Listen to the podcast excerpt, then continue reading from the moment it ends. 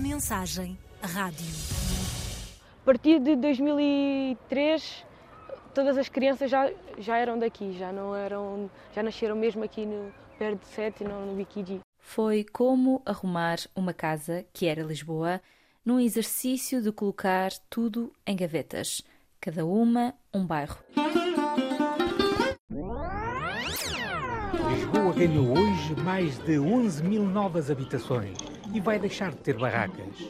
É a concretização de um sonho possível graças à adesão da Câmara de Lisboa ao Programa de Erradicação de Barracas. Um programa ambicioso, através do qual o Primeiro-Ministro Cavaco Silva quer acabar de vez com as barracas em Portugal até ao fim do século. Foram esta manhã deitadas abaixo as primeiras 130 habitações. Ainda faltam abater oito centenas de barracas na mesma zona. A Câmara de Lisboa promete que até ao final do próximo ano serão todas destruídas. Mas a destruição das barracas só será efetuada à medida que os habitantes do bairro forem realojados. Foi a isso a que se comprometeu o Programa Especial de Realojamento, PER, em 1993, aquele que foi o maior programa público de habitação alguma vez concretizado no país, desde que Portugal abriu portas à democracia.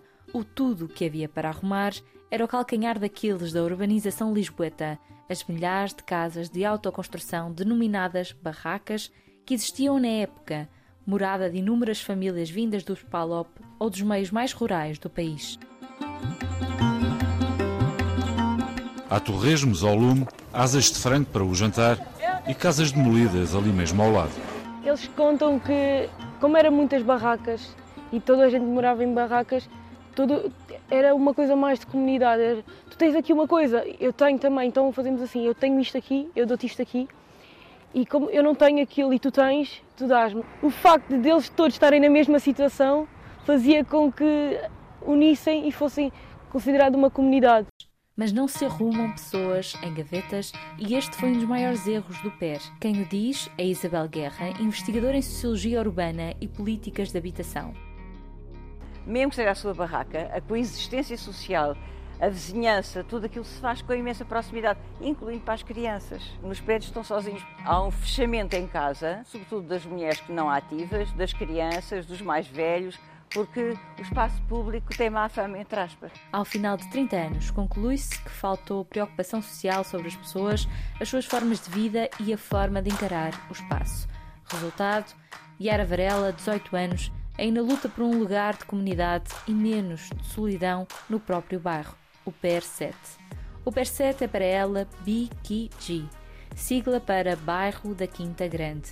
É do BQG que a família veio, depois realojada no PER7. Ela nunca conheceu aquele velho bairro, mas é com a memória dele que se identifica, com a ideia de uma comunidade, entretanto perdida nos imensos prédios onde foram todos realojados. Neste lugar, cada conquista de um espaço representa uma luta dos moradores, até a conquista de uma simples garagem, todas elas fechadas, com tijolos, à população, e agora a serem conquistadas para criar um espaço de encontro e de música. Só temos espaços aqui atrás, só dava para ir mesmo no verão ou quando tinha calor. Quando está frio, o bairro morre. Antes as garagens não eram utilizadas, era só um, um espaço lá embaixo que ninguém podia entrar porque estava tudo com tijolos e fechados, então aquilo ali era uma área restrita. Ninguém sabia que aquilo existia, até um dia alguém partir uma parede, olha, afinal tem alguma coisa aqui. Depois fomos utilizando, utilizando, mas depois tínhamos que pedir autorização e lá foi a luta até conseguir e agora estamos a construir a nossa comunidade outra vez e o nosso espaço. É a comunidade a reconstruir-se. Um lugar onde Yara, jogadora de futebol, possa fintar a bola a alguém antes de um golo e onde não tenha de esperar por um elevador atrasado para um simples olá. Queremos mostrar aos mais novos que eles têm um sítio onde são acolhidos e que podem brincar, no inverno, no verão, a qualquer altura.